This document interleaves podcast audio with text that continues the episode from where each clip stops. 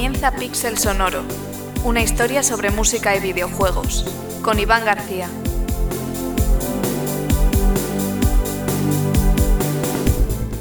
Bienvenidos amigos y amigas un día más a Pixel Sonoro, ya sabéis, vuestro podcast sobre música y sonido en general en videojuegos.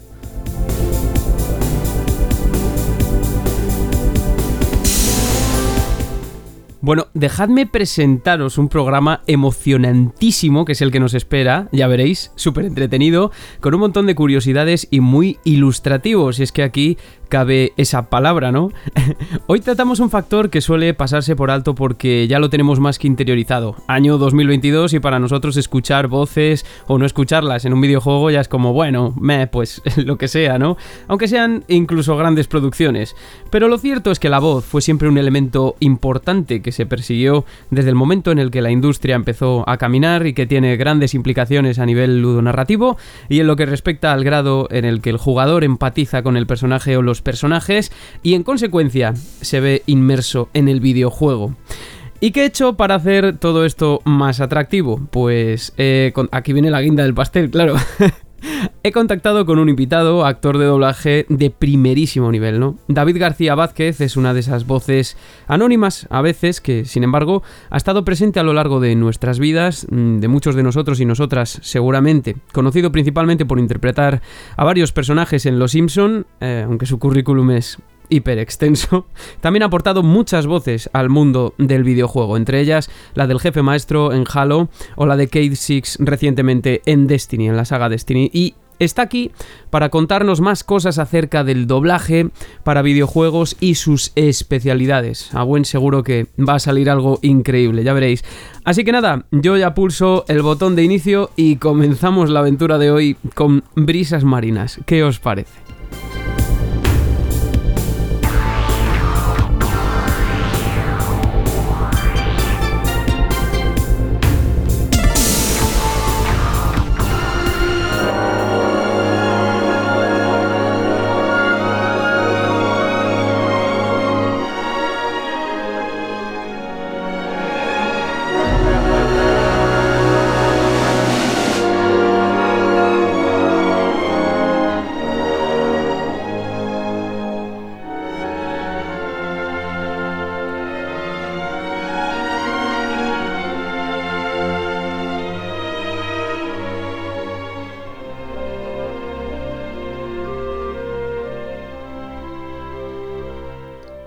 Empezamos, amigos y amigas, de manera muy emotiva porque de eso va el discurso con este tema, ¿no? Sea Breeze de Dragon Quest 4 versión orquestal interpretada por la Tokyo Philharmonic Orchestra en el primer evento Game Music Concert celebrado en Tokio el 15 de septiembre de 1991.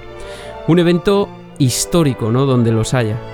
Bueno, pero a lo que nos atañe, ¿no? Tratando de describir el fenómeno que se produce cuando jugamos a juegos de ritmo-acción, los cuales requieren de cierta mímesis emocional, como la que sucede cuando fingimos que tocamos una guitarra de verdad, la célebre investigadora Karen Collins acuñaba un concepto muy curioso, el de escucha corporeizada. La escucha corporizada se produciría cuando el usuario realiza esos movimientos que simulan la generación del sonido, como es tocar el botón del mástil de la guitarra, aquellos que se producen acompañando a esta acción, como por ejemplo bailar, y diversos gestos emotivos como también pulsar fuerte, ¿no? O creerse cómo estás tocando ese tipo de intensidad que se muestra, bueno. Se trata de una forma de asimilar la escucha a través de gestos, en definitiva, pues, dice la autora, esto mismo sucede con las voces, que solemos experimentarlas como si se tratasen de nuestros propios gestos o expresiones. Os habrá pasado multitud de veces que, igual que tratáis de imitar los gestos de otros o las expresiones de sus caras, también lo habéis intentado con las voces de muchos personajes que habéis interiorizado con los años. No tiene por qué ser de un videojuego, puede ser de cualquier otro medio. Esto es porque la voz puede ayudar y ayuda al jugador a identificar al personaje y, muy importante, a empatizar con él.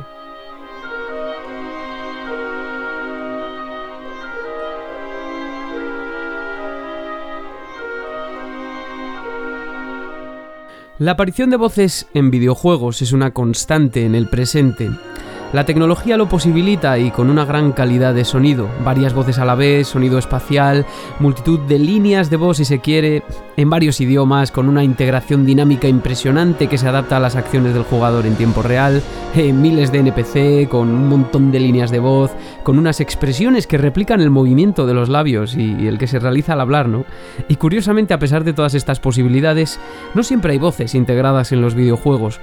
Algunos directamente prescinden de ellas y se valen únicamente del texto, otros únicamente poseen diálogos hablados en secuencias cinemáticas y otros, en cambio, sí contienen voces pero no diálogos, sino que los personajes se limitan a emitir gruñidos, diversos sonidos onomatopéyicos, ¿no? También están esos en los que hay diálogo y mucho y nos lo tenemos que comer.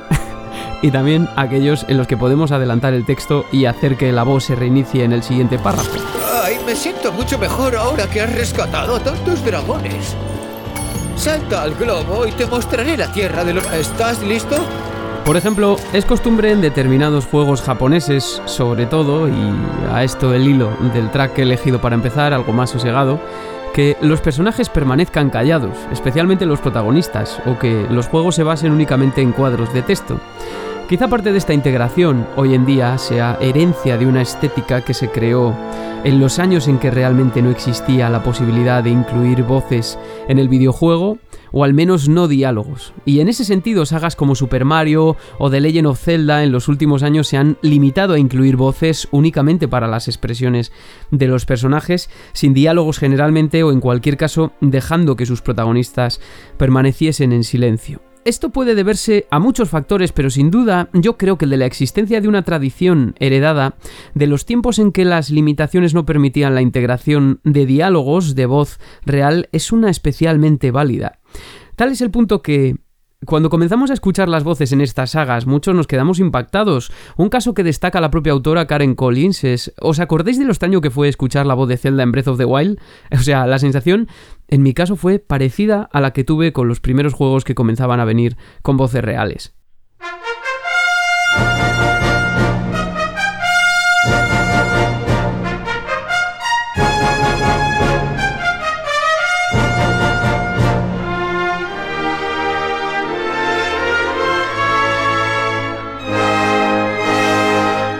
¿Cómo olvidar la voz de Charles Martinet como Super Mario, no? Y aún así, pues eso, Mario habla, hablar generalmente no habla mucho, dice a veces algo que son estereotipos muchas veces. Una de las conclusiones a las que llega Collins es que después de todo la voz en el videojuego pues no es necesaria, a pesar de lo que pueda aportar a nivel expresivo. Y otros autores como Mark Ward, en eh, un libro que se llama Voice, Vocal Aesthetics in Digital Arts and Media, ha señalado, no obstante, la enorme riqueza expresiva que aporta las voces eh, sobre el mero uso del texto, incluso a Super Mario, ¿verdad? no le hemos escuchado hablar mucho, pero todos tenemos su voz en la cabeza. Él pone el siguiente ejemplo, yendo un poquito más hacia lo específico, ¿no? Si el NPC te dice, mi hija ha muerto, mi hija ha muerto, y tú solo lo lees, efectivamente tú captas el mensaje, pero no te puedes hacer una idea de cómo se encuentra ese NPC. Si por el contrario escuchas cómo lo grita pleno pulmón, de manera desgarradora, no solo te haces una idea de su estado y su posición, sino también de otros factores añadidos. Puede ser que te esté culpando de ello, dice, y se prepare para atacar, lo que iniciará una reacción también en ti como jugador. Es decir, que la expresión vocal no aporta únicamente una información valiosísima respecto al ámbito narrativo, también en el terreno lúdico que en el videojuego es algo muy importante y es algo específico del medio. Vale, pues ahora imagina que solo hay cuadros de texto y estos se encuentran en un idioma que no comprendes bien. Inglés, por ejemplo, una situación que no hemos tenido que vivir nadie aquí, nótese la ironía. Hay que ver lo que hacíamos de pequeños por jugar a videojuegos, a veces hasta en japonés, fijaos lo que os digo. bueno, es que seguro que lo habéis vivido. Bueno, aquí captar los matices de la expresión humana cuando lo lees es todavía más difícil, por no decir imposible, si no se entienden varias palabras o incluso los caracteres de lo que se está leyendo. En cambio, con las voces, incluso teniendo menos aún, podemos percibir la expresión de los personajes en la voz, porque corporeizamos dicha expresión. Podemos no saber de qué está hablando alguien, pero sí que está hablando de algo que le produce una emoción o una sensación, un terrible dolor, o que le aburre, le enfada o le divierte, ¿no? Multitud de matices.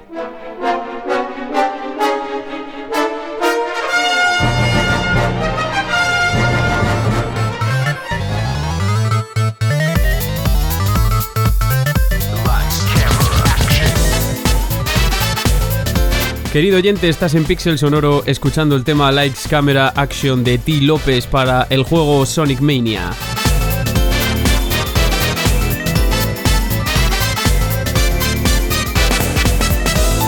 Impresionante lo de este musicazo, de verdad. O sea, es que es uno de los compositores que actualmente a mí me tiene enamoradísimo, ¿no? ¿Qué vamos a hacer ahora? Pues vamos a repasar un poquito la historia de las voces y los efectos en los videojuegos con algún caso muy especial y muy particular. Bueno, resulta que, no sé si lo sabéis, pero el primer videojuego con voces, o al menos el primero que he encontrado yo, y también con voces en español de la historia fue Berserk, de 1980, un juego arcade creado por Alan McNeil y desarrollado por Stern Electronics, en el que el jugador tenía que sobrevivir a cientos de mazmorras infestadas de robots, miles de mazmorras, de hecho no. robots muy rudimentarios para esa época, pero que curiosamente incorporaban la facultad de hablar de vez en cuando. Para ello, pues eh, la máquina contaba con un chip LPC sintetizador de voz específico para la cabina que permitía a estos robots lanzar expresiones como kill, humanoid, intruder, etcétera, etcétera, ¿no? De una manera muy creíble porque además la calidad de esas muestras pues es todo lo que esperamos de un robot asesino también, por otra parte. la voz se encontraba debido a las limitaciones técnicas, pues lógicamente muy comprimida y paradójicamente este proceso de compresión parecía resultar muy caro en aquellos años, ¿no? Fijaos que estamos hablando de 1980. Prácticamente todas las páginas de internet que tratan este fenómeno, incluyendo blogs personales, hablan de un coste cercano a los mil dólares por palabra, entonces nos vamos a fiar de ello, ¿no? Mil dólares por palabras. Pues en la versión original el eh, juego contaba con varias que podían combinarse de diferentes formas y lo curioso es que también se dobló al español para favorecer ese ambiente inmersivo en nuestros salones recreativos.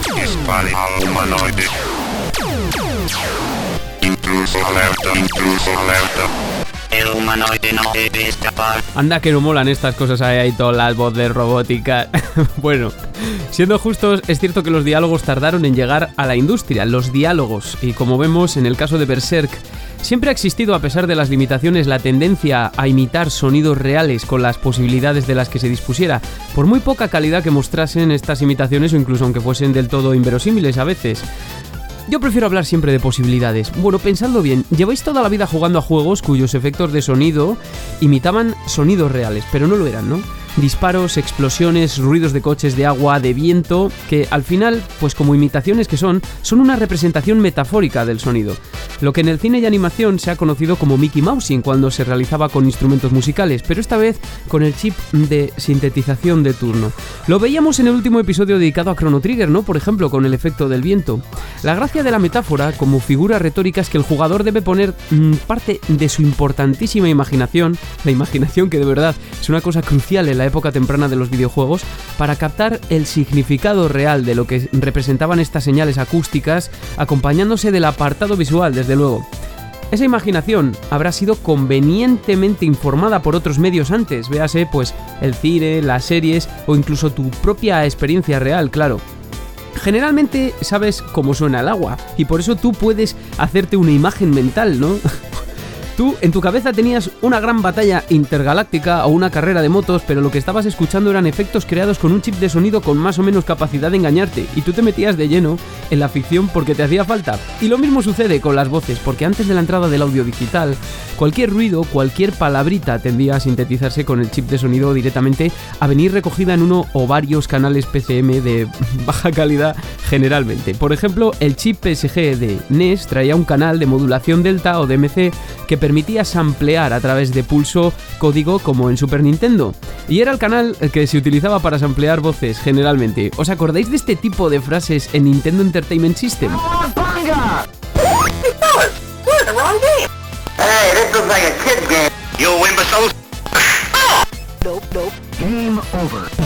Oye, ¿y qué me decís de los horribles efectos y de las voces en Altered Beast? Rise from your grave. Welcome to your doom. Bueno, generalmente en consolas domésticas, desde luego, se tenía. eran chips más rudimentarios, ¿no? Y se tenía menos calidad. Esto que encima está todo en inglés y en baja calidad, pues para nosotros era difícil entender a veces las frases y no decían el título del videojuego eh, en el menú, por ejemplo. Pero es que los chips de sonido, pues simplemente no daban para más. Por otro lado, el ejemplo de Berserk no es aislado. Es algo prematuro, aunque lo cierto es que los chips dedicados a la sintetización de voz que también solían servir para efectos, comenzaron a hacerse comunes ya a principios de la década de los 80. Uno de los chips más famosos fue el Texas Instruments TMS 5220 que Atari incorporó a varias cabinas arcade como Star Wars en 1983 e Indiana Jones and the Temple of Doom en 1985.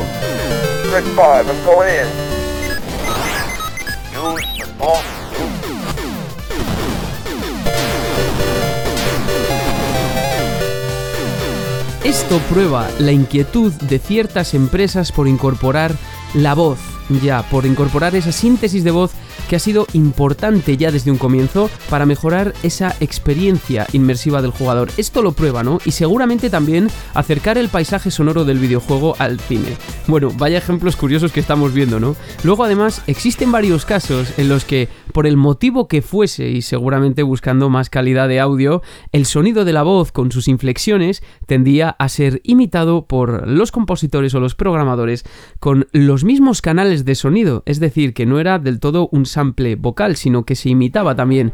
Y sobre esto hay un caso muy chulo y muy relevante. Vamos a volver a bajar el ritmo.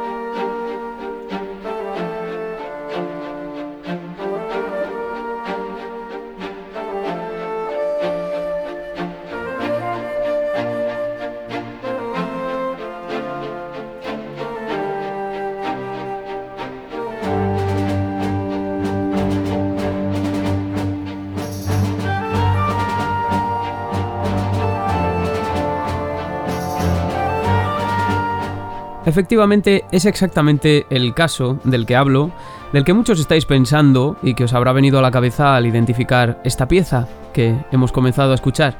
Pero por si no lo sabes, estamos eh, oyendo un medley de temas de personajes de Final Fantasy VI contenido en el álbum Distant Worlds 3, More Music from Final Fantasy. Pues William Chen, que es uno de mis autores referencia en el libro Soundplay, Video Games and Musical Imagination, que ya hemos citado aquí en el podcast, Fijaos que por ahí va el hilo de todo esto, ¿no? Imaginación musical. Trata el caso especial de Final Fantasy VI, que fue un juego en el que se estimuló especialmente la imaginación del usuario mediante la síntesis vocal en dos casos muy, muy relevantes y particulares. La risa de Kefka, el malvado antagonista, y sobre todo en el canto de los protagonistas de la ópera y de Celes en concreto representando a María, quizá el personaje más entrañable. Kefka es, tal y como describe el autor, un bufón extravagante, un embaucador extraordinario y un psicópata nihilista que, cumpliendo con todos los estándares del típico enemigo que quiere destruir el mundo, a diferencia de la mayoría, consigue destruirlo. Kefka es también un sprite, una agrupación de píxeles que se mueve y cuya apariencia real tenemos que interpretar, con una risa terrible, que sonaba tal que así. Una risa que no es una risa de verdad, sino que se consigue sintetizando un sonido que imita las inflexiones de una risa diabólica real. Mola un montón, ¿no? Un fenómeno que, como señala William Chen, ha llegado a constituir un auténtico meme años después. Un derroche creativo que demandaba también de la creatividad del propio jugador para interpretar el sonido, un sonido alojado en el reino de lo simbólico y lo abstracto, ¿no? Que es lo que es. Lo que sucedió con Final Fantasy VI, como sabréis también, es que se trasladó ese mismo principio al terreno de la voz cantada en la ópera, donde los tres personajes principales, Draco, María y Rals, cantaban, ¿no? Pero bueno, en concreto nosotros seguíamos al personaje de Celes, que debía suplantar a la prima donna interpretando a la protagonista del drama, María, dando lugar a uno de los momentos quizá más icónicos del videojuego.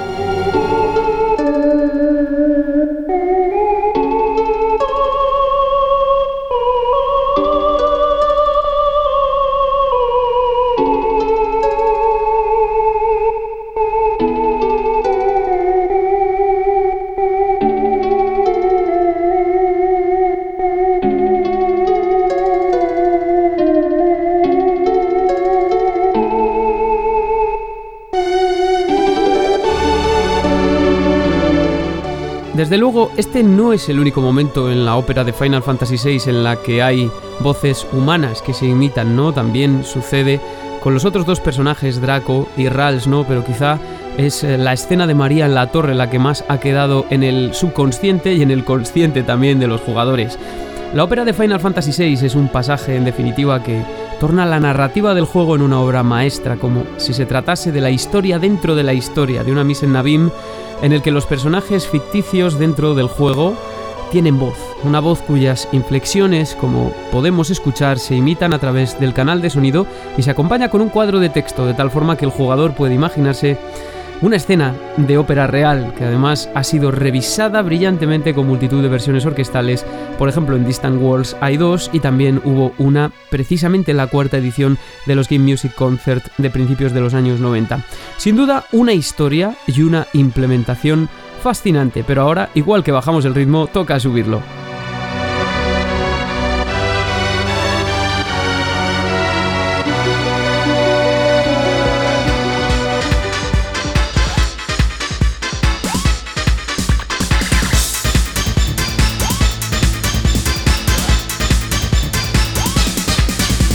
Y volvemos a subir el ritmo en Pixel Sonoro con T. López, esta vez con el tema también de Sonic Mania Metallic Madness Zone.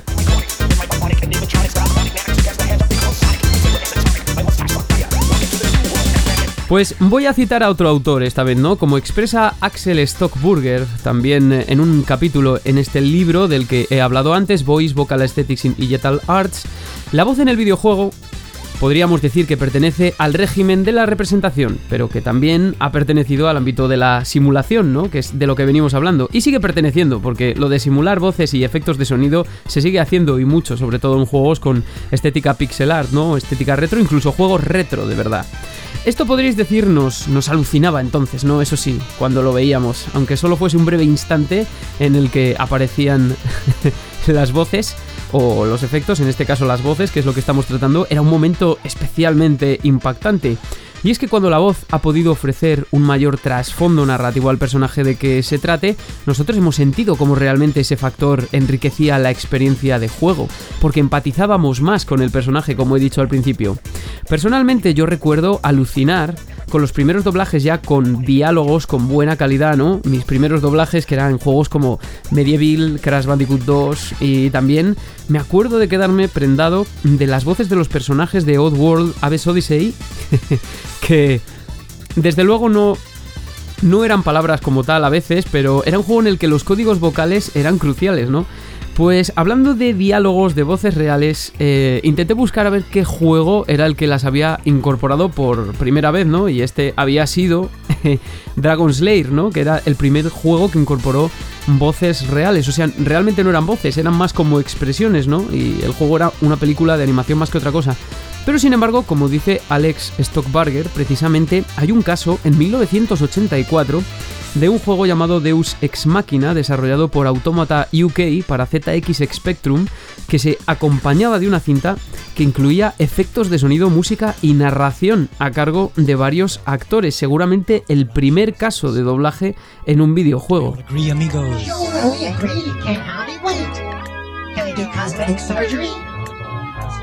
Follow the sequence. Touching the light. Follow the sequence. Touching the light. Follow the sequence. Touching the light. Touching the right. Escape little defect into the night. Wires in your fingers and wires in your toes. Wires in your head wherever you go.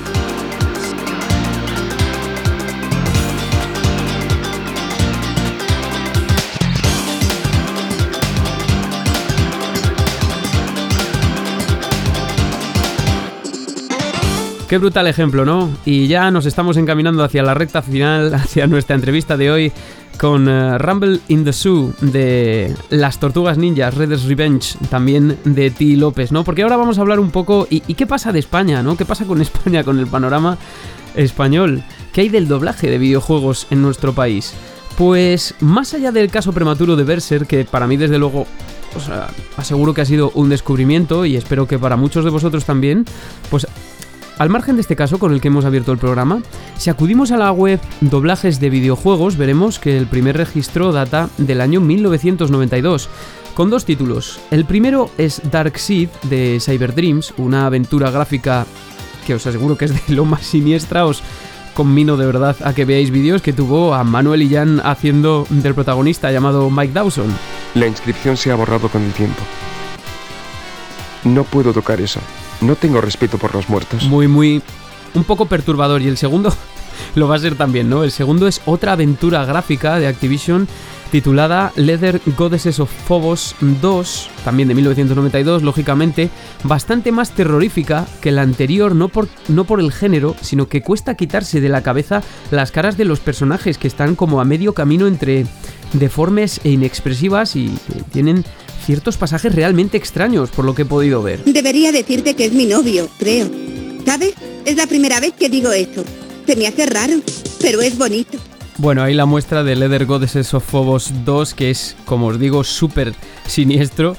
Eh, un juego que salió para 2 y de ahí la pobre calidad del sonido, ¿no? Porque además necesitaba incorporar un periférico para que el jugador pudiese o todos los jugadores pudiesen escuchar las voces y de ahí el tintineo ese también, ¿no? Acabo además justo de enterarme ahora y también de que había como una especie de extraterrestre doblado al español neutro latinoamericano, o sea, una locura.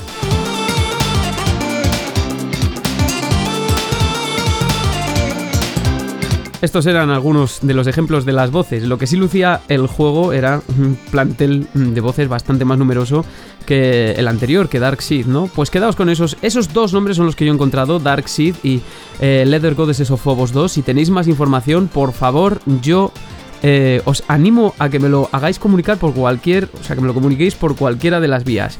Luego además, fijaos, echando una ojeada a esta web, ¿no? A doblajes de videojuegos, podemos ver cómo a lo largo de los años 90, conforme ya se iba estandarizando el eh, sonido digital, podíamos ver cada vez, cada vez más juegos doblados al castellano, ¿no? En 1994 7, en 1995 13, en el 96 51 juegos, en el 97 55 en el 98-74 y ya en 1999 75 juegos. O sea que ha sido una cosa que ha ido progresivamente en aumento, como es mm, lógico, ¿no?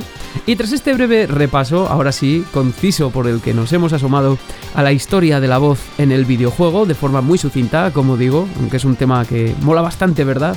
Pues hoy tenemos el enormísimo privilegio de contar con un profesional con cuya voz muchos de vosotros os sentiréis muy identificados y os transportará a vuestra infancia, os traerá grandes recuerdos, eso seguro, y os emocionará.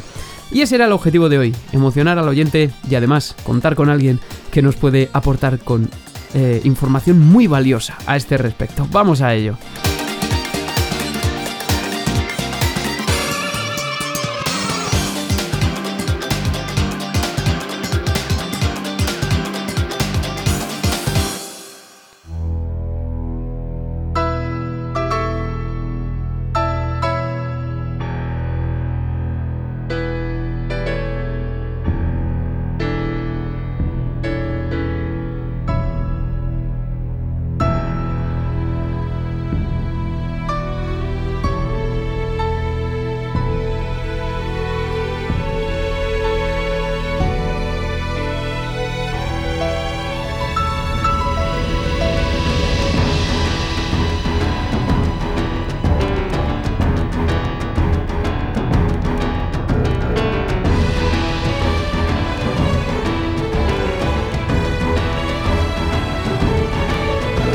Hoy nos acompaña en Pixel Sonoro David García, a quien recordaréis de series como Perdidos o Los Simpson y algún que otro personaje de Disney con una importancia capital en la cultura popular. David que está aquí, claro, porque como incluso ya sabréis o vais a adivinar por su voz, pues atesora también una amplia experiencia en el mundo del videojuego, porque ha puesto la voz a personajes también muy relevantes en el panorama videojueguil como Kate Six de Destiny y el jefe maestro de Halo. Sin duda, esos dos personajes. ¿Qué tal estás, David? Paisano, muchas gracias por, venir a Pixel Sonoro. Rendir a Argent Moon no es una opción. Ni luchar contra la mitad del Covenant cara a cara. Pues olvidadlo de ir al control central. El plan pasa a ser de negar recursos. Vamos a destruir Argent Moon. Pues encantado de saludarte, encantado de estar hablando con un paisano que hacía mucho que no hablaba con un vallisoletano de estos temas, así que mira, encantado, encantado por partida triple o cuádruple, la que sea. Yo te diré que vivo en Valladolid ahora mismo, pero soy de Benavente. Eso sí, soy zamorano. Pero vamos, que ya me casi me siento como, como uno más. Pues eh, lo dicho, muchísimas gracias por, por... Yo sé que estáis muy liados y sobre todo en esta época que tenéis eh, muchísimas cosas y te he invitado precisamente, como te comentaba off the record, para intentar desvelar un poco más sobre las especialidades que tenéis los actores de doblaje en este medio, ¿no? En el que, como hemos visto en la introducción que tú no has oído, la voz es tan importante. Pero antes, me gustaría hacerte una pregunta de rigor, que es, que es eh, ¿cómo te iniciaste tú en, el doblaje? Porque ya tienes un recorrido impresionante y, no sé qué nos puedes contar de los comienzos, que sea resumido, claro, porque viendo tu currículum... Sí, Nada, nada, muy rapidito. Eh, yo estaba en una compañía de teatro que hacíamos marionetas, ¿vale? Hacíamos teatro de, hacíamos hacíamos eh, títeres. Entonces una compañera se apuntó en una escuela que salió, una escuela, la escuela oficial, la Padema, tal, no sé qué, que era la, escuela oficial del sindicato de entonces, y yo como no tenía dinero porque era muy cara esa, esa escuela, me apunté a otra que era un poco más baratita, y de ahí salió la cosa. Justo mm, mi amiga empezó a trabajar en, directamente ya en Los Simpsons, fue lo primero que hizo, y a partir de ahí yo me piqué también, eh, y lo intenté, y la verdad es que me fue bastante bien. De hecho, sigo aquí desde el año 90 que hice mi primera convocatoria hasta ahora. O sea que empezaste casi directamente en Los Simpsons ya. Ella empezó en Los ah, Simpsons, yo tardé un poquito más, yo entré en Los Simpsons en la cuarta temporada, pero fue por un pique que tenía yo con ella de, a ver, venga, pues yo hago doblaje, voy a estudiar doblaje, pues yo también voy a estudiarlo. Y ya está, nos picamos y mira, pues al final las cosas de la vida yo he seguido y ella, bueno, pues tiró su carrera por otro lado. Oye, ¿y tú juegas a videojuegos normalmente? Pues yo jugaba a videojuegos, hace años jugaba. Ahora ya no, porque es que la verdad es que no tengo tiempo de nada. Mm, afortunadamente tengo mucho trabajo y no me puedo permitir estar un día dedicado al ocio en ese sentido. Entonces hace tiempo que no juego. Pero vamos, estoy un poquito al día de, en determinadas cosas, ¿vale? Sobre todo en los personajes que más a mí me pueden afectar, estoy, estoy al día. Bueno, yo espero que por lo menos los oyentes estén reconociendo ya la voz, que es muy reconocible, por favor. O sea, es una cosa que a nivel popular es muy reconocible. A mí me hace mucha ilusión esta entrevista porque, bueno, ya te lo he dicho, no es, no es en plan muy fan, pero sí que es cierto que, joder, em, la de, la de yo claro que tengo 30, 31 años, eh, la de veces que hemos pasado también ahí hablando, imitando las voces de los Simpsons, de riéndonos, ¿no? Con todo eso, entonces... Pero tú te acuerdas, fíjate, eh, la pregunta que te voy a hacer, ¿tú te acuerdas, yo tengo el dato, ¿eh? Del primer trabajo que hiciste para videojuegos, en concreto. Pues me acuerdo de cuál fue... A ver si lo tengo bien. El, el, creo que, que sí recuerdo el primer estudio al que fui que pero el primer videojuego puede que fuera no sé si fue uno que se llamaba The Longest Journey que en su momento fue así pues un poco famoso y tal porque era de los primeros que se hacían así como todo con reparto de, de actores y tal no sé qué. No sé si fue ese el primero. Mm, no estoy seguro la verdad cuéntamelo tú. Eh, mira yo según los datos que tengo, tu primer videojuego en el que trabajaste fue La pesadilla turca en 1998. La pesadilla turca, ni la más remota idea. También tiene, otro título en inglés que se llama Byzantine the Betrayal. ni idea, ni idea, ni idea. Se llama así en inglés. Ah, Emre. Conozco a su tío Mehmet. Un buen hombre de negocios. Sabe sacar buenos beneficios, pero vende calidad. Trabaja con el mejor agente de Viena, el mismo que yo y por eso cobra extra por este servicio. Un hombre muy Bueno, esto también es para contrastar los datos de webs como doblaje de videojuegos y todo eso, en el que te aseguro que, que, apareces en The Longest Journey también, de 2001. Pero, pero bueno, también para contrastarlo, que a lo mejor has hecho tantísimo que ya no te acuerdas, pero también hay que poner estos datos en, en valor. Y que precisamente quería yo hacerte la pregunta para, ostras, digo, a ver si, porque nos estamos remontando mucho. Desde entonces, eso sí. Has trabajado para... desde entonces, desde ese año hasta ahora, la de videojuegos que he podido hacer y la de cosas y la de películas, series, mm, dibujos y cosas que he podido doblar en mi vida es una cosa, pues, pues me imagínate, bestial, ¿no? Estoy trabajando todos los días, entonces esto multiplica. Y te recuerda. Además, seguramente que, bueno, siendo el primero sería un papel pequeñito, que yo que sé, es que ni, ni, lo recuerdo, pero no porque lo menosprecie ni nada de nada, sino porque han sido tantísimos que es imposible acordarse de, todos. Del de Longest Journey sí me acuerdo porque se hizo en unas condiciones poco especiales, era, bueno, se hizo en un estudio de doblaje, se dobló como de otra forma, el personaje fue ese sí fue largo tal entonces bueno por eso lo recuerdo más pero no porque eh, porque menosprecie los otros simplemente que es que mi memoria no da para sí pero fíjate que de esos años eh, según los mismos datos igual aunque sean pequeñas intervenciones en Tezar en los Imperium en los Civilization en los Simpson Hit and Run por supuesto eh, no sé a Goofy que has hecho muchísimo de Goofy también en juegos como Epic Mickey y todo eso y, y en, luego en otros trabajos como World of Warcraft en Batman Arkham Knight, Dead Space 3, Diablo 3, Devil Within, Prey, Demon Souls y por supuesto Destiny y, Halo, ¿no? Pero vamos, que lo que dices tú, es, que esto es simplemente ver la hoja y dices, es que esto es, claro, es un trabajo de todos los días. Y Claro, y es que he tenido mucho tiempo porque llevo muchísimos años, entonces me ha dado tiempo de hacer muchas cosas. No porque ni porque sea muy bueno, ni porque sea mejor que otros, ni por nada, simplemente por una cuestión de edad, que me ha dado tiempo. Mira, pues a, colación de todo esto yo te quería preguntar una cosa que he leído en, varios, claro, mis referencias son manuales también, ¿no? Eh, académicos o lo que sea, incluso divulgativos, eh, que, dicen, claro, eh, estudios de la voz específicamente, he leído en varias partes que, claro, como es lógico, la, la interpretación en los videojuegos en concreto ha, cambiado mucho porque ha habido mucha evolución tecnológica desde hace 20, 25 años, ¿no? ¿Qué ha cambiado en, la interpretación desde que empezabas tú más o menos hasta ahora?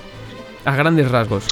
Bueno, pues a grandes rasgos, sobre todo, bueno, es bastante habitual que, siga pasando, ¿vale? Pero sobre todo hace años, al principio, sí recuerdo que no tenías absolutamente ninguna referencia, tenías simplemente lo que llamamos nosotros la raspa, que es el, como el, la onda de sonido, el dibujo de la onda de sonido, donde tú tenías que más o menos que encajar tu voz en esa onda de sonido para que el, el audio de tu voz durara exactamente lo mismo que el audio de voz original. Y al sustituir el audio original por el tuyo, pareciera que está hablando tu personaje, ¿vale? Entonces mm, solamente manejábamos a veces manejaba, yo creo que a veces ni eso, fíjate, simplemente lo oíamos, ni siquiera lo, visualmente lo, lo, teníamos delante, pero teníamos la raspa esta con el, con, el audio sobre el que tenías que trabajar. O sea, sin, Entonces, imagen ni nada, o sea, tú ya te, las tenías que ingeniar.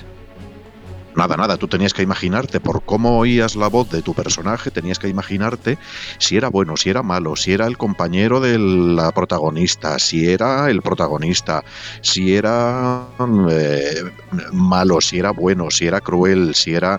O sea, no tenías ninguna referencia de eso, ninguna referencia, ninguna referencia visual. Entonces tenías simplemente que intentar desgranar lo que tú notabas en esa voz. Entonces, eso ahora tampoco se trabaja habitualmente, casi nunca con imagen, solamente hay algunas lo que se llaman cinemáticas, ¿no? Que es cuando hay tienes un vídeo que sí tienes que doblar ese vídeo, pero y algunas veces si te dan una, por lo menos un, iba a decir una fotografía, un dibujo de tu personaje, de cómo es tu personaje, y entonces te puedes hacer una idea por lo menos de físicamente qué aspecto tiene. Si es más héroe, menos héroe, si es más un señor más, más, más tipo o lo que sea, ¿no? Pero eso pasa en contadas ocasiones. Y sí hemos ganado en un poco más de concreción. Ahora por lo menos el, director ya es más habitual que te vaya explicando un poco de qué va tu personaje o te vaya, si, si estás diciendo cualquier frase que dices, sí te puede, sí es más habitual que te diga a qué estás respondiendo o qué es lo que te va a responder la persona a la que tú le haces la pregunta. Entonces, bueno, eso hace que, todas tus intervenciones sean un poquito más concretas y sepas un poquito más sobre qué estás trabajando. Antes trabajábamos, trabajábamos muy en vacío, muy sobre vacío.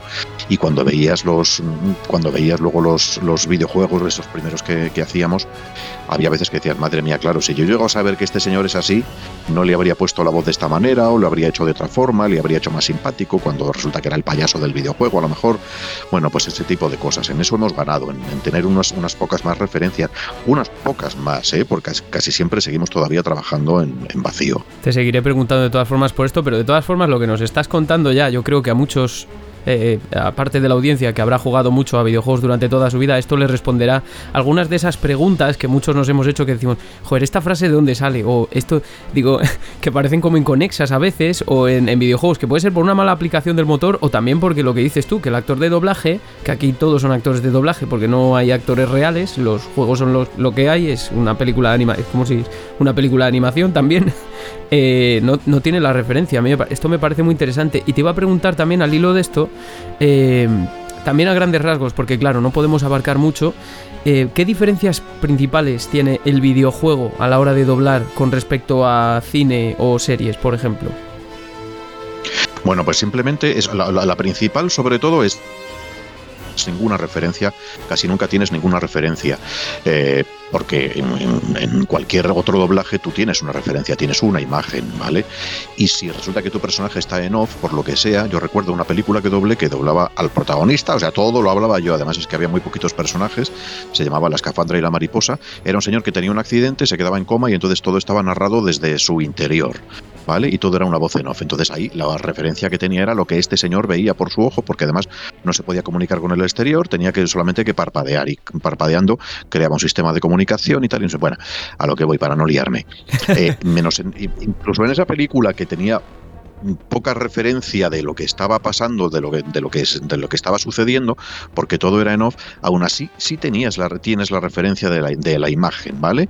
Entonces en los videojuegos casi nunca tienes ninguna referencia y eso hace que el trabajo sea eh, más dependiente de lo que te pueda contar el director. Y el director, ya la mayoría de las veces no es que te quiera contar o, no te quiera contar qué es lo que le pasa a tu personaje o cómo va, de qué va el juego, qué es lo que está sucediendo en cada momento, sino que seguramente es que ni lo sepa, porque yo que también he dirigido algún videojuego, eh, te llegaban los guiones y es que no tenías ninguna referencia, simplemente podías ver si lo que estaba dicho estaba bien dicho, si había alguna incorrección, tal, no sé qué, y a lo mejor un poquito de medida para medir algunas cosas para que no quedaran muy largas o muy cortas, acortar frases o alargarlas, pero poquitas más referencias tenías. Entonces, Mm, eh, trabajamos muy, muy, muy, muy con la intuición. La intuición que nos da, pues bueno, pues seguramente llevar muchos años en esta profesión y más o menos intuir un poquito qué es lo que está sucediendo en cada momento. Es un trabajo cada vez más intuitivo y menos basado en, en el material real. Entonces estamos un poquito dejados de la mano de Dios y cruzando los dedos para que luego todo eso, todo eso funcione. Claro, es que yo te iba a preguntar precisamente, o sea, te preguntaba al hilo de la integración dinámica, cuando hablamos en el programa, por ejemplo, de integración dinámica de la música, de los efectos de sonido, que en un videojuego no es fija, sino que, o sea, no es lineal, sino que evidentemente está supeditada a las decisiones del jugador, al propio motor del juego, etcétera, etcétera. Esto también involucra a las líneas de voz y hay que pensar, por ejemplo, la cantidad de líneas de voz que se escuchan en el último Halo, por ejemplo, ¿no? Que es como ya es más mundo abierto, es menos script y mm, yo que sé, puede salir una línea de voz prácticamente en cualquier momento al cruzar por un sitio o lo que sea. Y, y, precisamente a mí me interesaba saber cómo influye eso también en el actor de doblaje cuando dices, joder, pero si esto. A lo mejor es que ni siquiera lo escuchan. Porque a lo mejor yo no llego a esa parte o no desbloqueo ese, ese momento, ¿no? Claro, pero a mí como actor de doblaje, quiero decir, como, como, como persona que pongo la voz a ese personaje, eh, si eso va a algún sitio o no va a ningún sitio o se queda ahí, eso me tiene que dar igual. Yo lo que tengo que hacer es que mi personaje resulte creíble, porque nunca sabes qué puede pasar. A lo mejor resulta que solamente hay una persona en todo el mundo mundial que consigue llegar hasta eso, entonces sí lo va a oír. Entonces, y, y simplemente por esa persona tienes que intentar que tu trabajo sea coherente dentro de lo incoherente que es muchas veces, ¿no? Entonces, eh, por eso te digo que es un trabajo muy, muy como de, casi como de fe, de decir, bueno, vamos a esperar que todo vaya bien, que esto funcione. Mi obligación, evidentemente, es hacerlo lo mejor posible y eso, cruzar los dedos para que luego todo esto realmente cuando esté todo pegado, porque además luego, por mucho que, aunque quieras pedir ayuda, incluso a los creadores originales o lo que sea, tal, a las grandes compañías internacionales, a veces tampoco te dan mucha más y trabajamos, ya te digo, muy, muy, muy, muy, muy sobre el aire, pero bueno, confiando en que al final todo vaya funcionando. Si eso te iba a decir, que a lo mejor os corregían de vez en cuando, por ejemplo, teníais feedback desde el publisher o la desarrolladora o lo que fuese, ¿no? Porque al final alguien tiene que montar el producto final y que diga, oye, eh, cada vez me imagino que eso esté más mirado de todas formas porque se ve que la integración es otra diferente. Por ejemplo, no saltan más eh, tantas frases adicionales o mal, o mal traducidas como antes, ¿no? ¿no? No obtenéis ningún tipo de, mm, feedback por parte de, por ejemplo, yo que sé, Microsoft o Bungie o lo que sea. A veces sí hay alguno de los eh, alguien de los clientes que están al otro lado, que estás en conexión con ellos y te van diciendo cosas, te van guiando un poco, pero te van guiando sobre la marcha. O sea, quiero decir, si medianamente funciona lo que estás haciendo, mm, vale. eh, únicamente te corrigen si estás muy equivocado con, lo que tu intuición te va marcando. Entonces, sí, entonces ellos intervienen y te dicen, no, no, es que esto lo estás diciendo por esto, por esto y por esto. Pero de entrada no te vamos, que sucede lo mismo con un doblaje. Quiero decir, un cualquier doblaje normal, eh, lo normal es que no te veas la película antes, que todo sea como un poco empezando a trabajar sobre la marcha. Y así ha sido siempre, quiero decir. O sea, no es una cosa de estos últimos años ni de nada, sino que así ha sido siempre. Entonces, bueno, hay veces que sí, ya te digo, sí los, sí los estamos en conexión con los clientes que te van diciendo cosas, pero cuando la cosa está muy alejada, si más o menos está funcionando y va todo bien, la intuición, yo que sé, también, si llevas muchos años en la profesión, hay cosas que más o menos ya puedes o sea, es raro que la intuición te falle, ¿vale? Tienes que, entre lo que estás oyendo, estamos muy acostumbrados, estamos todo el día oyendo voces originales que nos van dando pistas, con lo cual es bastante habitual que sí aciertes en la intención de ese personaje. Y luego además, también te digo una cosa, claro, la mayoría de los videojuegos no tienen un trasfondo interpretativo demasiado complicado a nivel de tonos que sean eh, muy matizados, frases que vayan con una doble intención súper cargada, que sea muy difícil de descubrir.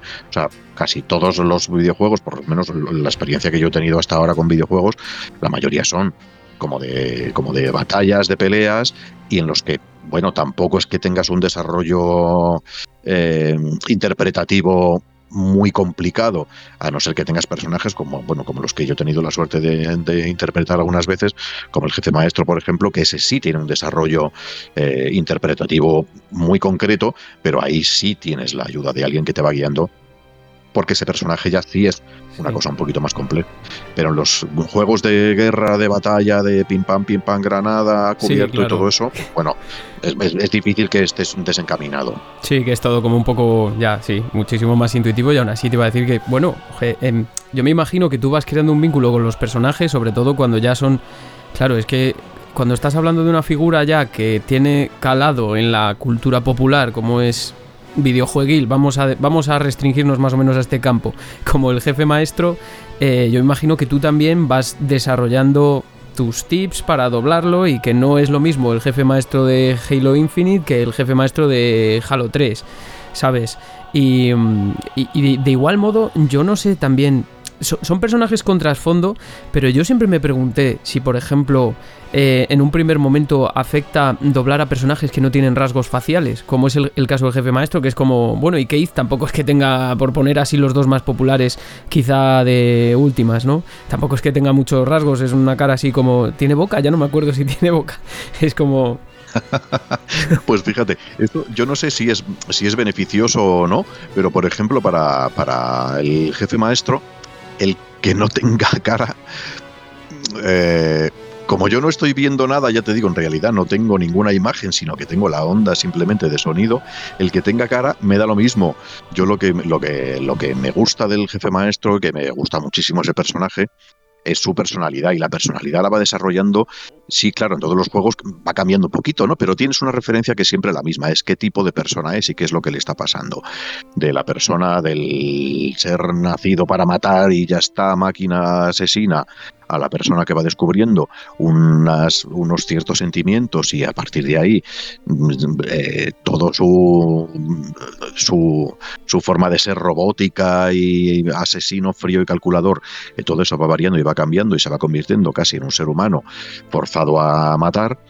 Todo eso es el que tenga boca tampoco me ha influido tanto que no la tenga. ¿Sabes lo que te quiero decir? Porque me parece que el personaje estaba tan claro y lo veía tan claro que simplemente oyéndole los matices, los matices están en la voz están muy claros, siempre están muy claros en la voz.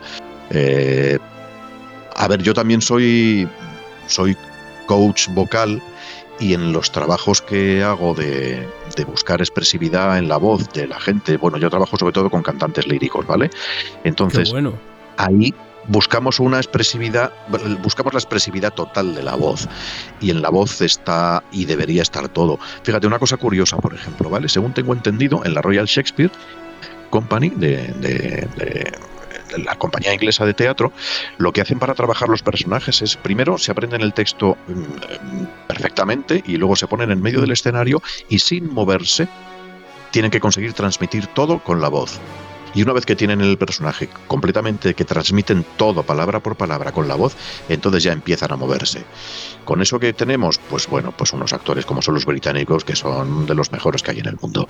Claro, y además que es básicamente lo que tenéis que hacer los actores de doblaje, a grandes rasgos. Claro, entonces para nosotros una gestualidad, claro, evidentemente, claro que te da pistas, te da pistas, pero para, para luego tú poner esa, esas pistas que te dan solamente con la voz, porque el resto de la interpretación ya la tiene, ya, es la que está hecha. Tú tienes que poner la voz, tienes que, que, que transmitir eso con la voz. Entonces, ese, ese, ese, trabajo es efectivamente el, que hacemos nosotros todos los días. Con lo cual las caras, claro que nos ayudan, evidentemente tener una cara claro que te ayuda, pero somos muy especialistas en transmitirlo todo con la voz y en sobre todo darle todo, todas las emociones con la voz. Como, mira, te voy a hacer algunas que son un poco más, eh, porque hemos ido como muy a lo concreto, ¿no? Pero te voy a hacer algunas que son un poco más, no sé, cómo decirlo, eh, metafísicas, ¿vale? Eh, ¿Cómo de importante crees que es para el jugador el, la voz para establecer un vínculo emocional con el personaje? Porque a todos nos pasa que alguna vez unos dicen, no, bueno, yo es que la prefiero en inglés, yo es que yo creo que todos lo preferimos al que nos, al que nos hemos acostumbrado, ¿no? Yo, por ejemplo, no podría escuchar algunos personajes ya sin la voz que tienen. Sí, claro, es que efectivamente es una cuestión de costumbre, no hay cosa, no hay nada que sea ni mejor ni peor, simplemente es a lo que estés acostumbrado. Eh, en España durante muchísimos años, muchísimos años estábamos acostumbrados a verlo todo eh, doblado, todas las cosas, todas las mm, películas, series y todo en la televisión. Yo me acuerdo de mis años de joven que todo, efectivamente, todo, todo, todo, todo estaba doblado. Entonces, bueno, pues a ver, yo tampoco soy un defensor a ultranza de ver las cosas dobladas mm, eh, para nada, o sea, de lo que soy defensor a ultranza es de la libertad que cada uno elija y cada vez es más fácil porque es muy facilito, simplemente le das a un botón y tienes una versión o tienes la otra. Es una cuestión de costumbre, de lo que a cada uno de lo que cada uno esté acostumbrado y luego también es verdad, ¿no? Que no es lo mismo, a lo mejor, evidentemente hay mucha más gente que controla, por ejemplo, inglés, y entonces oír algo en inglés, igual sí eres más capaz de distinguir matices y cosas que en otros idiomas. En otros idiomas, bueno, que nos, nos, nos pueden parecer bastante más lejanos, nos pillan más lejos, como no estamos acostumbrados a oírlos, pues a lo mejor ahí no, no somos capaces de distinguir tanto esos matices. De todas formas, insisto, es una cuestión de elección, de simple elección y cada vez es más fácil. Le das al botoncito y pones la versión que te dé la gana y ya está. Lo que sí es verdad es que la voz es un arma muy proporciona un acercamiento emocional muy fuerte. Y información adicional, sí, desde luego. Además, si lo piensas bien, ahora que en el videojuego tampoco, porque las, las voces realmente, da igual realmente el actor que sea, porque no hay una persona real que esté interpretando, pero además, digamos que hay como una, yo creo, bueno, no, yo creo no, y que te afecta también como jugador, si no entiendes bien inglés o si no lo entiendes al 100%, hay una dimensión lúdica que a ver, si yo puedo estar escuchando y recibiendo la información directamente por vía auditiva, si la tengo que leer mientras estoy jugando, que no es lo mismo que estar solo viendo y no interactuar, eh, eh, como que también es una ventaja para mí, sobre todo si además me he acostumbrado a las voces de los personajes, ¿no? Sí, yo creo que en un juego, eh, a ver, o sea, yo entiendo perfectamente, pero perfectísimamente, pero yo veo mucho cine en versión original, evidentemente, que tú quieras ver unos matices en una cara, unas inflexiones, unas cosas que te hacen, eh, que te transmiten mejor el trabajo original de ese actor o de esa actriz, ¿vale? Pero en un videojuego eso eh, no es tan exagerado, ¿no? Porque, bueno, si es, es como el cine de entretenimiento, ¿no? Yo entiendo, me parece estupendo que la gente quiera ver cine de entretenimiento, Star Wars y cosas, tal, no sé qué, con versión original, pues para ver las voces originales de la gente y todo eso. Pero bueno, yo también creo que en el cine de entretenimiento o en el producto de entretenimiento, o que tienes que estar más pendiente de otras cosas, estar leyendo puede que te distraiga. Entonces, no sé hasta qué punto insisto, cada uno que haga lo que le dé la gana, pero no sé hasta qué punto es necesario estar conservando las voces originales en un videojuego, cuando a lo mejor lo que dices tú, igual es mejor estar pendiente de la acción, de que no se te escape esto, de tal no sé qué, que estar pendiente de leer, porque, a ver, estar leyendo mientras estás haciendo algo. Que te están eh, disparando, señor, mientras estás leyendo, claro, es que. claro, es que sí, no te das cuenta y te viene uno por detrás y te está no sé qué y te ya toma por culo, que ya pierdes la partida, ya Entonces, e, efectivamente, en esos casos yo creo que no es tan importante estar escuchando las voces originales. Otro desafío que además, eh, bueno, me corrige si me equivoco y todo eso, que a lo mejor, bueno, yo lo llamo desafío, evidentemente, porque a mí desde mis. desde mi perspectiva de aficionado a los videojuegos y casi totalmente desconocedor del mundo del doblaje, me, parece que presenta que es cuando, por ejemplo, tú ves la, ficha de. en tu caso, lo que sea, en webs especializadas o tal, y pone en este juego hizo eh, varios personajes, voces varias, así. Y hay veces que los enumera y hay veces que no, porque es cierto que, claro, como está el elemento ese aleatorizante del videojuego, que claro, hay como muchos NPCs y cada uno pues tiene que tener su voz si es que se empeña la desarrolladora en la que la tenga, también esto me imagino que tiene que ser un desafío a la hora de interpretar porque dices, a ver, tengo que gritar cada vez, yo qué sé, al suelo o cualquier frase que se te venga a la cabeza, pero tengo que intentar que sea un poco diferente, ¿no? A ver si intentas que sea un poquito diferente, pero esto es una cuestión simplemente de pasta. en el presupuesto hay para sí, sí, sí, o sea, en el presupuesto hay para poder llamar a cinco hombres y a tres mujeres y ya está, y con eso te tienes que apañar, aparte de los protagonistas, y con eso te tienes que apañar. Y entonces Claro que tienes que repetir voces, evidentemente. Y uno, por mucho que quieras disimular, lo primero, ya te digo, como no tienes ninguna referencia, es un poco por intuición. Y dices tú, bueno, este madre mía, ¿será bueno, será malo? Porque si es malo, oh, te pones más malo, pero si es bueno, en fin, y, registros de malo, pues puedes tener dos o tres, tampoco tienes muchos más, porque en definitiva eres tú poniendo voces, entonces tampoco tienes, no, o sea, es imposible que disimules tanto tu voz como para que no se distinga que eres tú mismo. Entonces, es una cuestión simplemente de dinero. El presupuesto no da para más. Hay que contar con ese número de actores y con esos tienes que tirar. Y dentro de eso, pues claro que intentas que no se note mucho, pero es que es inevitable que se, se note que eres tú, porque eres tú. Entonces es imposible que disimules más la voz de lo que intentas hacerlo.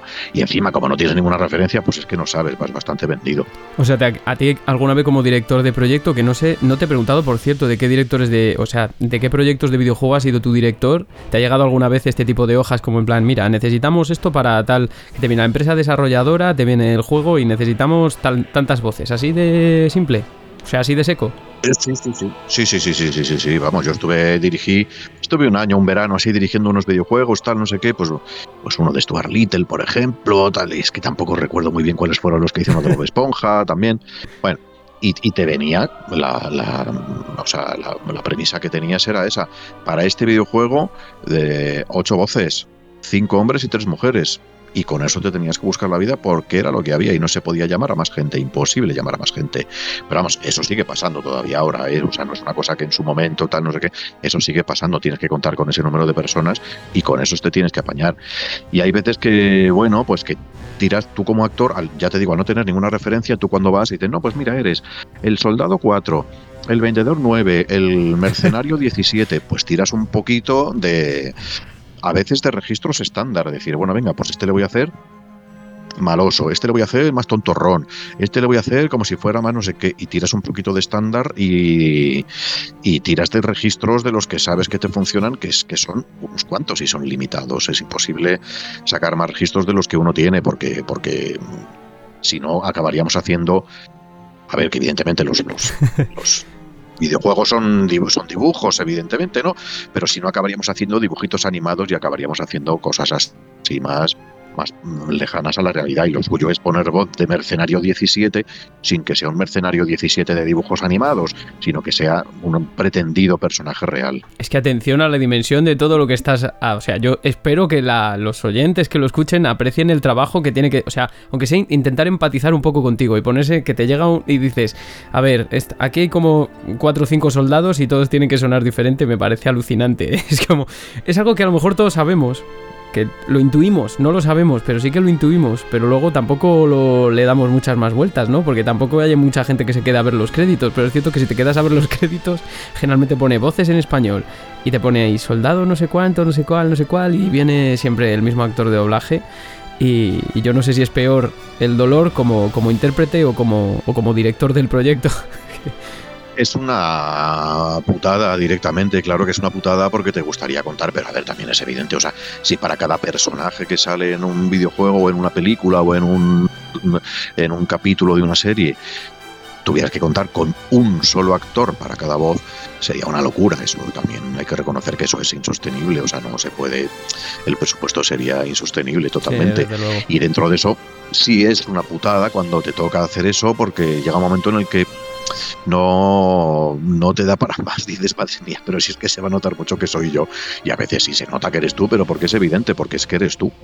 Bueno, mira, te voy a hacer una, para que me des tu opinión, una que es ya es más difícil y seguramente no tiene que ver exactamente con tu campo. O sea, sí que tiene que ver, pero no tienes por qué ser tú el que responda a eso, pero yo te, por si te quieres mojar, yo te lo voy a, te la voy a preguntar, ¿no? En los videojuegos, claro, eh, igual que pasaba con el cine hace muchísimas décadas, ¿no? Al principio hasta hace bien poco, y incluso en muchos juegos que siguen, no siguen teniendo ese presupuesto, directamente su estética no es incluir voces humanas. La música, como otro de los elementos de audio dinámico, tiene que expresar y tiene que darle al personaje esa dimensión emocional que no le da la voz cuando no aparece. ¿Tú crees que con la estandarización de las voces a lo mejor la música ha perdido un poquito de expresividad en el medio y en otros también.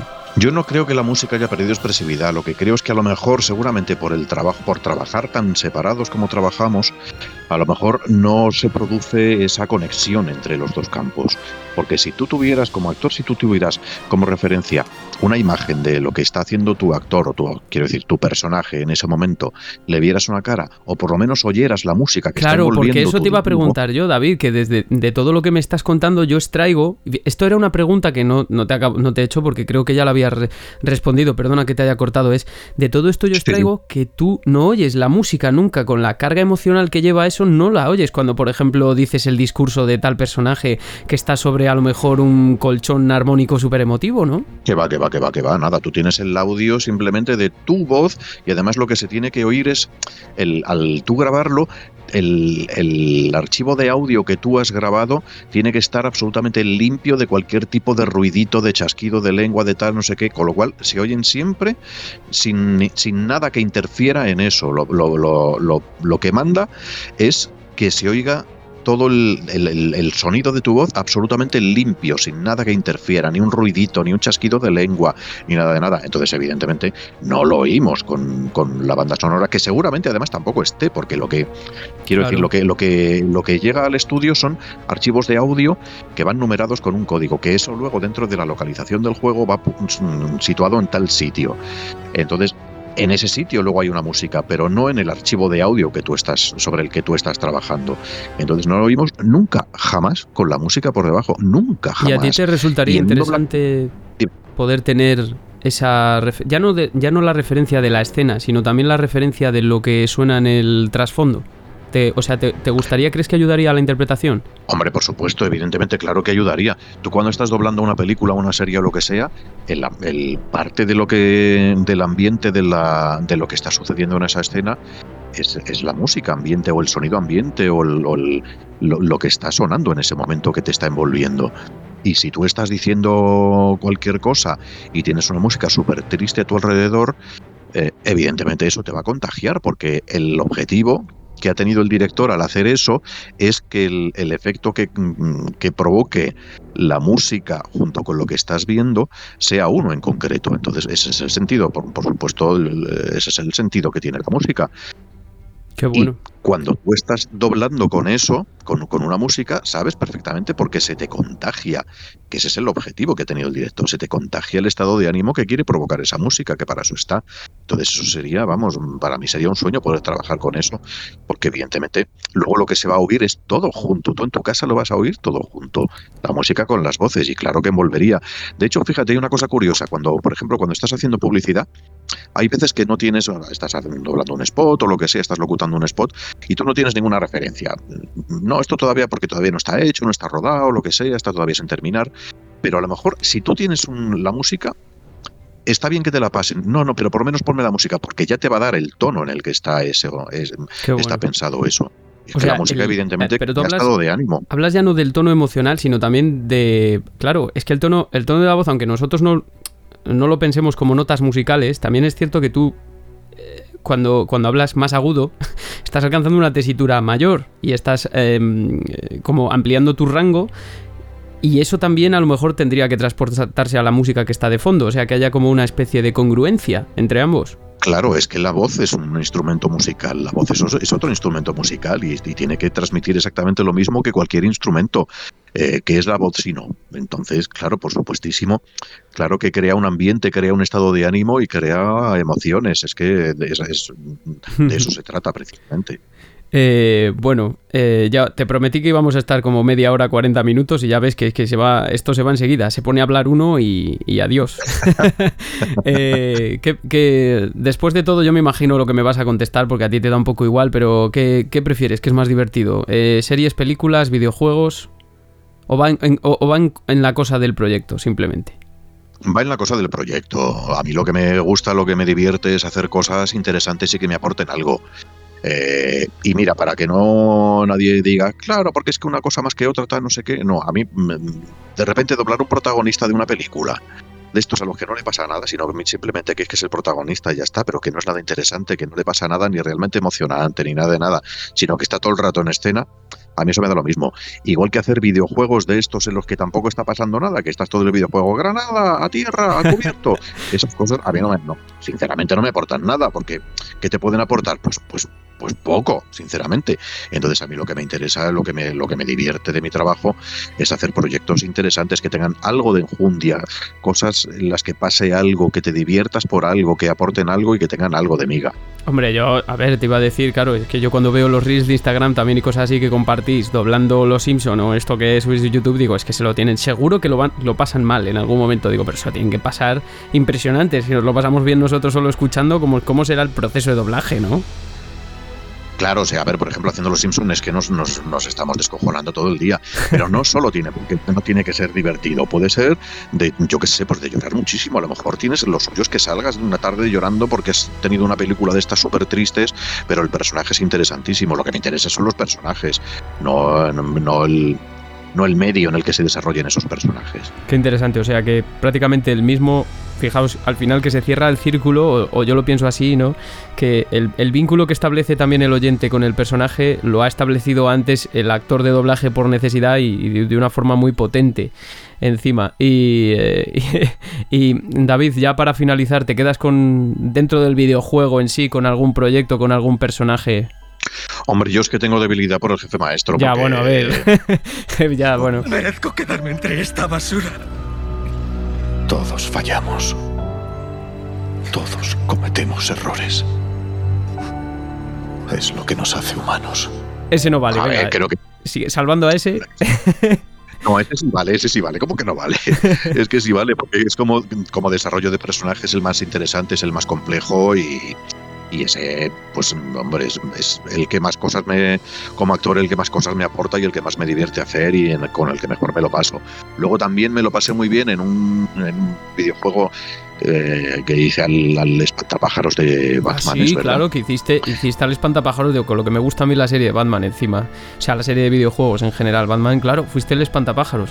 Pues es que era, era tan malo, tan malo, que a mí eso me divierte muchísimo. Hacer malos, malísimos villanos, supervillanos, hijo putas de estos así, me lo paso. Que es tan evidente, que no tienen sesgo, solo, o sea, simplemente son malos y ya.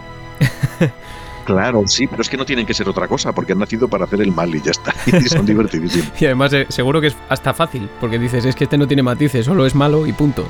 Pero dentro de la maldad anda que no hay matices. La maldad tiene los mismos matices que la bondad, lo que pasa que para conseguir otro objetivo. que es matar, básicamente matar a todo el mundo, en este caso. bueno, eh, muchísimas gracias, David. Te iba a preguntar que, que bueno, de lo que puedas contar el futuro. Ya me has dicho que tienes un montón de, proyectos. Mm, ¿Qué estás haciendo ahora de lo que se puede hablar? O sea, que estén aprobados ya, esté anunciado y todo eso. Más o menos, ¿qué, hay de cara al futuro en videojuegos? Y en todo, si quieres, me da igual. Siempre suelo hacer esta pregunta no se puede hablar de nada. No últimamente, seguramente, lo primero que te hacen firmar es el contrato de confidencialidad. Es que no se puede decir nada de nada, de nada, de nada. Además, cosas que lo tenemos firmado, quiero decir, han firmado y admitido y ya está, y así ha hablado, y no tenemos más narices. No se puede hablar de las cosas hasta que se han estrenado o salen a la luz, es imposible. Pero yo lo entiendo, porque puede haber cambios de repente a última hora que deciden, no, esto vamos a cambiar, esto lo va a hacer no sé quién, no, que al final lo ha oído el americano y nada, que no le gusta cómo lo haces, que lo va a hacer otro, que tal. Entonces, efectivamente, para que no podemos decir nada que estemos haciendo porque pueden pasar cosas y eso que se cambie. Bueno, incluso proyectos que no están anunciados también. ha habido hace poco, yo creo que hubo un caso en podcasting de esto de videojuegos que creo recordar, o me suena la historia de que a la actriz de doblaje que hacía de Zelda en Breath of the Wild o algo se le escapó algo del nuevo juego y fíjate que era un proyecto ultra secreto y bueno, se lió una, pues eh, imagínate. Nada, pero bueno, yo creo que es algo que. Es que hay mucho dinero en juego, aunque a nosotros nos parezca que tal. Hay mucho, ahí en esa industria se maneja muchísimo dinero. Entonces, sí, efectivamente, el hacer un spoilerazo ahí te puede descargar una, vamos, y una puede ser un auténtico drama económico para la empresa. bueno,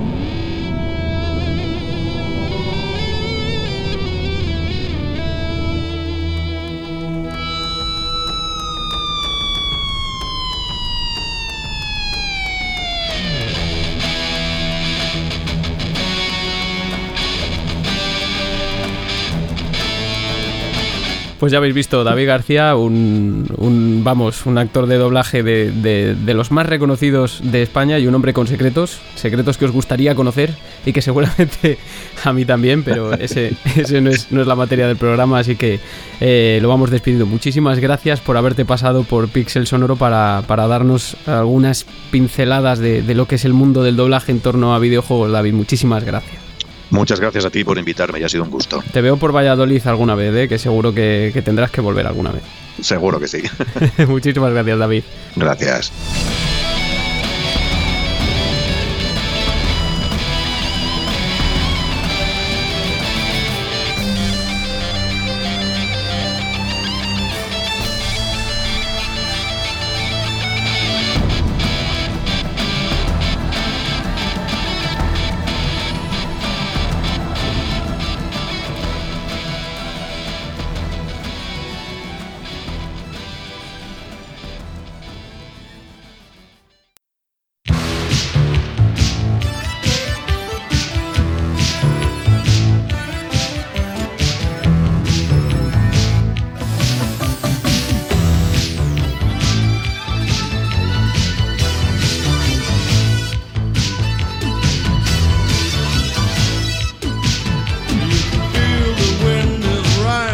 Ya veis, pues qué os voy a decir, ¿no? En fin, David, un encanto de tío, tuvimos una conversación muy agradable antes y después de grabar y en fin, un montón de cosas interesantes que ha contado, incluyendo que ha redescubierto cuál fue el primer videojuego para el que trabajó, que como sabéis, pues efectivamente fue la pesadilla turca en 1998 que salió y en 1997 lo dobló él.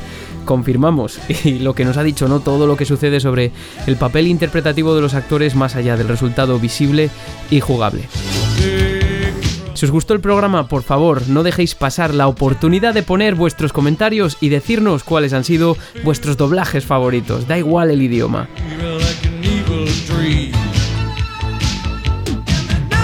Como sabéis, en otro orden de cosas, este fin de semana fueron los premios Game Elch y el primer congreso dedicado a podcasting de videojuegos que se celebró en Elche bajo la organización de Game Elch y del Gran Bernie. Y bueno, también sabréis que estuvo el podcast nominado a cuatro categorías y bueno, no nos llevamos nada finalmente. Una lástima, pero bueno, yo también me quedo con lo positivo de que se realicen estos eventos y por haber estado ahí entre grandes podcasts de toda la geografía nacional y por supuesto también enhorabuena a todos los participantes y a los ganadores. Ha sido un orgullo.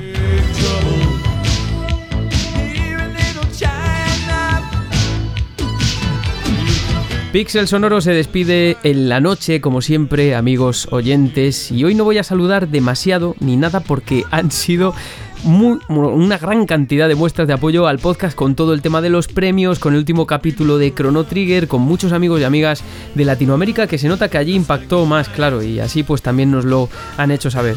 Nos vamos sin dejar de recordaros que nos podéis encontrar en iVoox si queréis suscribiros, pero también en Spotify, en Apple Podcast y un montón de plataformas más. En Twitter, Facebook e Instagram también y en Excel también iré subiendo los episodios y ahora también, tachan tachan, de vez en cuando estaré escribiendo en GTM, en esa piacho de revista que está llena de talentazos y, que me van a dejar a mí, Dios mío, escribir.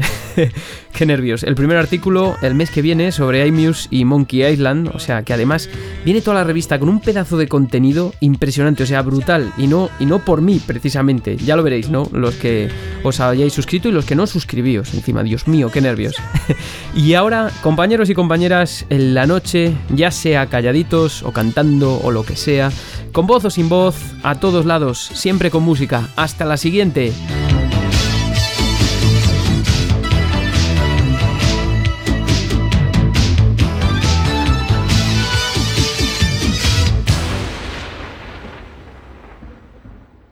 No lo somos, importantes son los médicos, no nosotros.